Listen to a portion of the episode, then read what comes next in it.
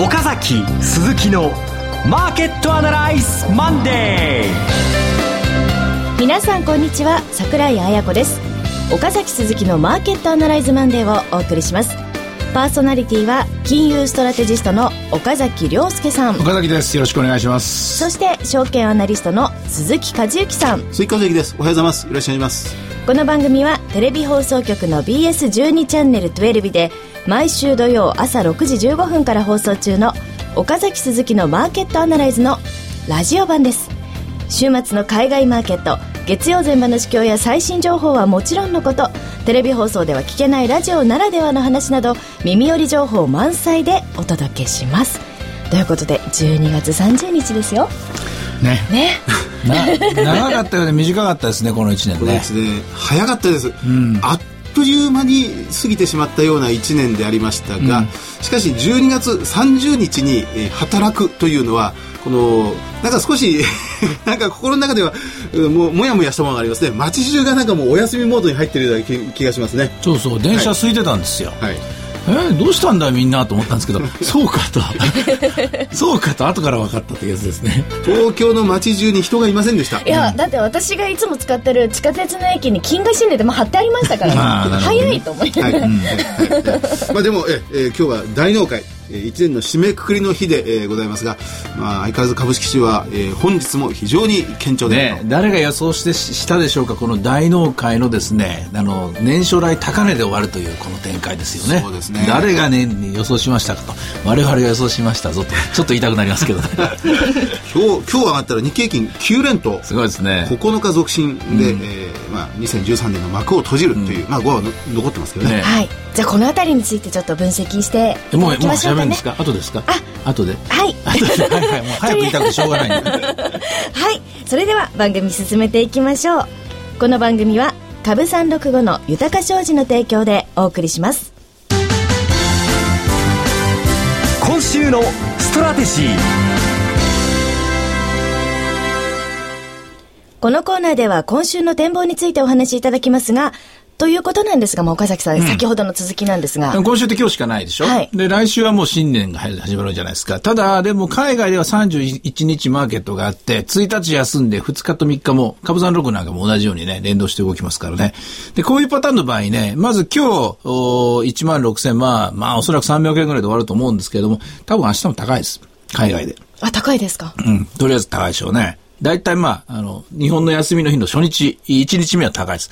で、問題はですね、その次の、えー、っと、1月2日3日が難しいんですね。2日3日がね、これはね、すっごい上がっちゃうとその後必ず売られるパターンで、行ってこいになるパターンが多いんで、ここをおとなしく迎えてくれると4日からまたいいスタートが切れると思います。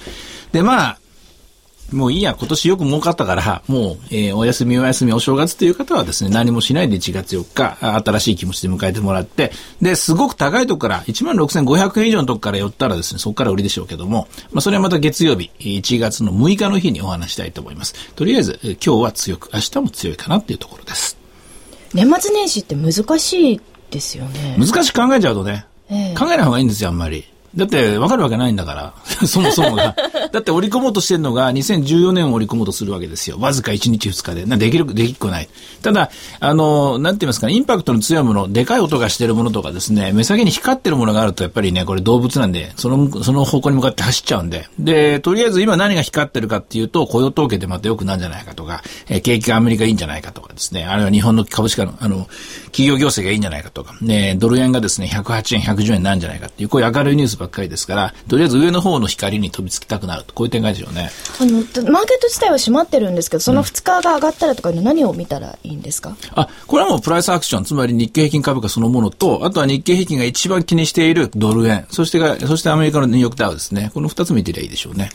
あの、インターネットを見れば、まあ、マーケットは、日本は閉じてますけど、まあ、海外のサイトなどを見れば、ニューヨークダウの終値はもう刻々と流れてきてますし、で、株365はずっと取引されてますから、こちらのページでも見れますし、えー、まあ、為替市場も、ドル円表示はずっと追っかけることできますもんね。あお休みの間も休めないということになってしまいますが、あの、えー、今日で日経平均9連投なんですね。うん、で、ここまでの動き、えっと、まあ、今、早速もう岡崎さんから話出ましたが、えっと、雇用統計は、えー、1月10日の金曜日に出てくることになりますよね。うん、1月2日の木曜日がアメリカで、えー、ISM の製造業景況感指数、うん、そうですね。それから、まあ、ジョブレスクレームというか、うん、えー、まあ、失業保険申請件数などが出てまいりますので、まあ、このあたりが、まあ、休み中の海外の、まあ、経済指標ということになりますね。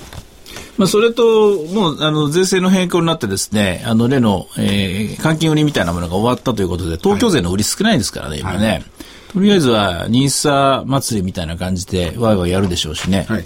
あのー、この日経平均9連投で、アメリカ、ニューヨークダウも1日週末金曜日休んでますが、えー、まあ非常に小さい下げで終わってます。うん、アメリカもずっとこう、6連投、7連投でずっと来てるという、うんうん、そもそものスタートが2月、12月17日、18日の目の FOMC、うん、ですね。で、そこでテーパリングの時期が、いよいよ年明けからと示された。うん、あそこからずっとこう、日本株なんかは上がり続けてると。うんうん、まあ、トピックスはちょっとギクシャクしてますが、うん、という状況です。やはりあそこが決定的だったということになりますか？あの、リスクオン、えー、もっとリスクを取りましょうよ、大丈夫ですよと、健全な方向に進んでますよっていうですね、えー、そういう道しるべみたいなものを見せてくれた。これがまあ今回の FOMC の最大のポイントですから、はい、それに従って、えー、恐る恐るお金がどんどんどんどんゆるゆるとですね、えー、リスクに向かって動き出していると。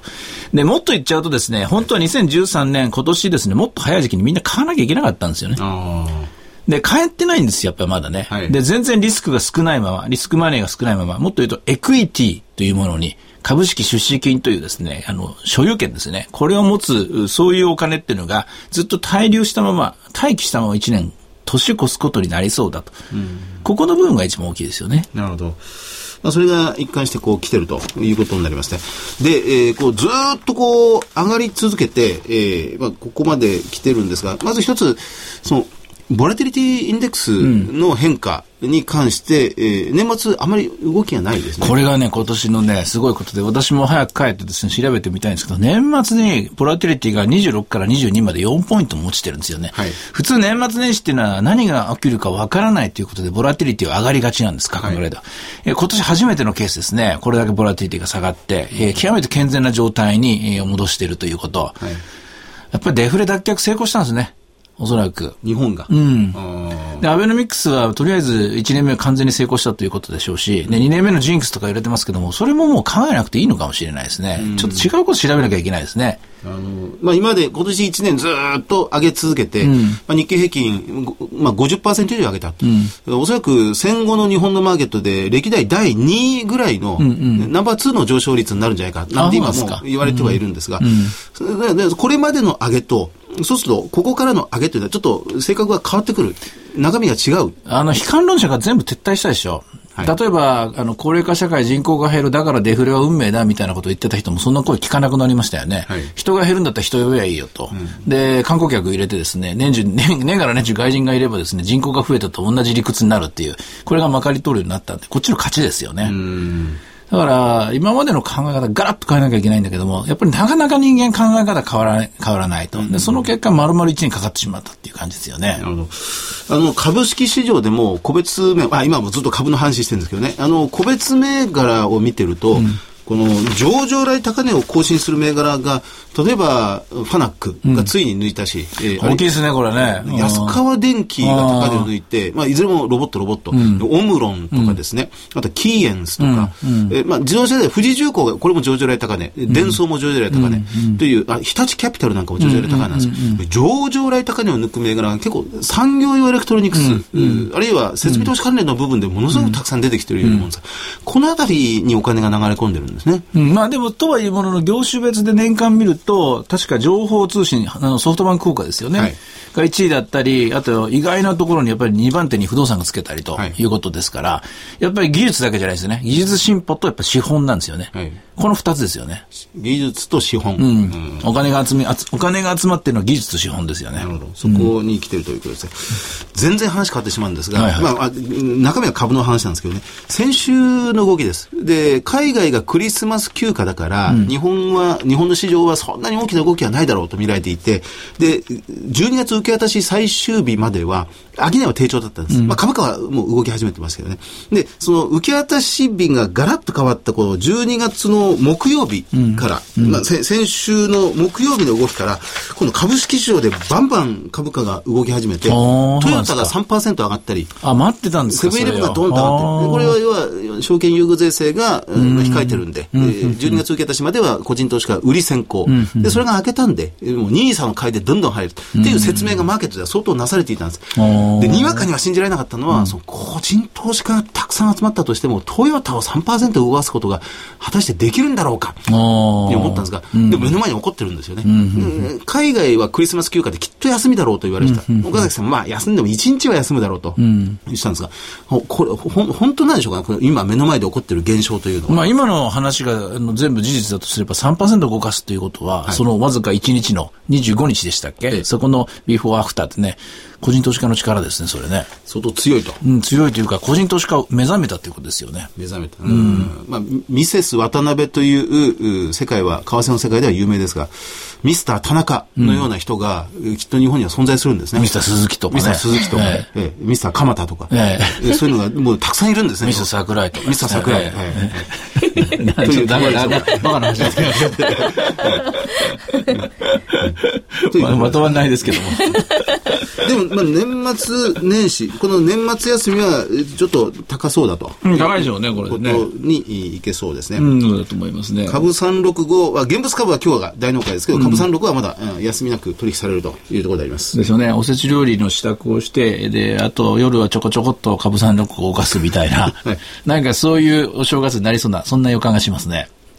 はい、えー、ということでですね、前半じゃなかった前場で、うん、えー、見ておくべき指標、他にありますでしょうか、うん、ボラティリティが下がったこと言いました。ドル円が105円の30銭、40銭、これも強いですね。それから、リートが動いてますよね。あリート指数が、うん、えー、3.2%上がってますね。えー、まあ、上が少なかった、マザーズ、ジャスタックも動いてますよ。うん、リートはこれ、ニーサマネーの期待でしょうね。ニーサ。うん、投資信託。やっぱり一番ボラティリティが少ないというか、安心感があるね、はい、えー、マーケットでしょ。で、どっちかというと、こう、例えば、新興市場とか、値動きの激しいやつ株とか、成長株っていうのは、もっと下がったとこ買いたいはずなんですよね。はい、で、下がらなくてもいいから、とにかく、とりあえずまず買っとこうっていうのに、あの、そういうお金が最初に来ますから、で、リートがまず最初に動いたと。で、これは去年の1月、2月と同じ展開ですよ。もう一回あるんですね。去年っていうのは2012年。あ、ごめんなさい。今年だ。今年の1、2月ですね。2013年1、2月。うん、そうです。同じですね。だから一回オーバーシュートすると思いますね。あの、今年の4月、5月に向けたみたいに、オーバーシュートしてからまた実態に戻るということをここからやると思いますね。はい、あと株三六五はいかがですか？株三六五はね、さっき250円ぐらいだったかな、ちょっとね。はい。そうね、皆さんちょっとね、若干休みモードに入ってる。いつもとテンポが、テンポがなんかちょっと違ってたそうです、そうです。今、あの、必死で検索しております。はい。あ、255円ですか？257円から261円やり、原値が258円ということですね。今日は高値311円、高寄りしてるんですね。まあ、ここを超えてくるかどうか。まあ、これと面合わせして終わるかもしれませんけどね。はい。ということで、いろいろ展望していただきました。土曜朝6時、いろいろ展望していただきました。え土曜朝6時15分から BS12 チャンネル12ビで放送の岡崎鈴木のマーケットアナライズもぜひご覧ください。また Facebook でも、えー、随時分析レポートします。以上、今週のストラテジーでした。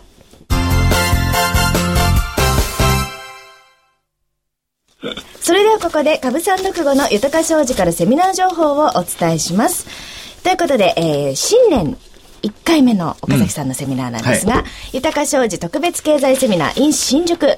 日程ですが、来年2014年の1月25日土曜日、12時会場、12時30分開演です。場所は新宿 NS ビル NS スカイカンファレンス。お申し込み連絡先は豊か商事池袋支店、フリーコール0120-964-124。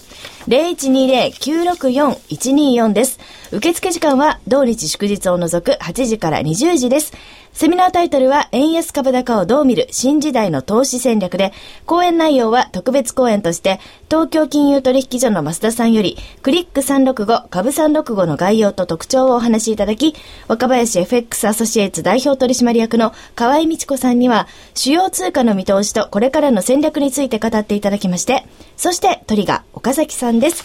講演タイトルは異次元の金融政策と株式市場ということなんですが、新年第1回目ということで。うん。えー、25日ですからね、まず報告感が2つ出てると思うんですよ。1つ目はですね、アメリカ株です。アメリカ株はね、アメリカ株は大体新年最初のね、10日ぐらい勝負なんですよね。えー、正確に日数忘れたんですけども、最初のね、10日間ぐらいでですね、ある程度まとまったパーセンテージのですね、上昇があると、もうその1年は大体安泰だっていうジンクスがあるんですけどね。まあ、それが見えてくるところなんで、これが1つ目。あとは2つ目は為替です。えー、為替もですね、大体年初の動きっていうのは、その1年を大体こう決めてきますから、まあ、これを受けて日本株も、とりあえず最初の初期の波動は見えてくると思います。今の感じだとですね、やっぱり今年、えー、じゃない、来年か、もう年、もう年変わってるの気分でいるんですけど、来年一回オーバーシュートしますね。そのオーバーシュートがどのタイミングで起きるのか、どこまで行くのかっていう、そこを、えー、精進絞って話したいなと、今は思ってますけどね。まあ、これはまた、えー、来週月曜日により詳しい話をお話してきたらと思います。はい、ということで、東京の皆さん、新年早々、岡崎さんのお話を直接聞ける大チャンス出すんで、出出すみんな買いま買いまくってる。皆さんお休みモードではないですか、今日はひょっとして。えー、大チャンスですので、ぜひご応募ください。以上、株三六五の豊か商事からセミナー情報でした。え続いては岡崎さんから有料セミナーの情報があります。はいうん、シグマインベストメントスクール主催による岡崎良介氏の有料セミナーです。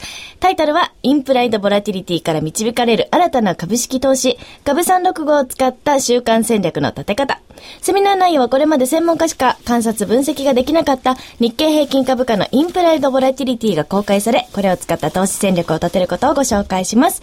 実施日時は、1回目が2014年2月1日土曜日、2回目が2014年2月9日日曜日、えー、それぞれ13時から16時の3時間です。会場は東京茅場町のシグマベースキャピタルのセミナールームです。えー、ご注意があります。こちらのセミナーは有料です。料金の詳細はシグマインベストメントスクールでホームページを検索し、内容をご確認の上ご応募いただければと思います。こちらのセミナー、初回の、えー、初回の方向けの日程ですけれども、リピーターの方向けのセミナーもご用意しておりますので、ぜひホームページで確認してください。岡崎さん、こちらは？え、あの、いつも私が、もうしつこくしつこくですね、話しているボラティリティ、これを読みながら、スポット、株価の動きを予想していくという、このですね、2×42 のですね、マトリックス型のですね、戦略の立て方の説明なんです。で、初心者じゃなく初回の方向けということでですね、全くの初心者は多分無理だと思います。何言ってるか3時間わかんない拷問みたいな時間なんで、まずはですね、ある程度株式の知識があって、で、それから、えー、えー、エクセルのスプレッドシートの入力の仕方が分かってくれている方、分かった上でですね、来てもらわないと苦しいと思います。まあ、それでもいいよ。覚悟していくっていう人は、まあ、止めはしませんけれども、でもその代わり絶対役に立つ話をしたいと思います。はい、実はあの3回あって、1回目はもうすでに12月に開催されて、もうかなり好評だったとえー、満員でしたね、この時もね。はい、で、とりあえず皆さん、あの、授業料は稼いでくれたんじゃないかと私は 思ってるんですけれどもね。はい、はい。ということで、ぜひ、えー、セミナーにご興味のある方は、シグマインベストメントスクールでご検索お願いします。以上、セミナーの情報でした。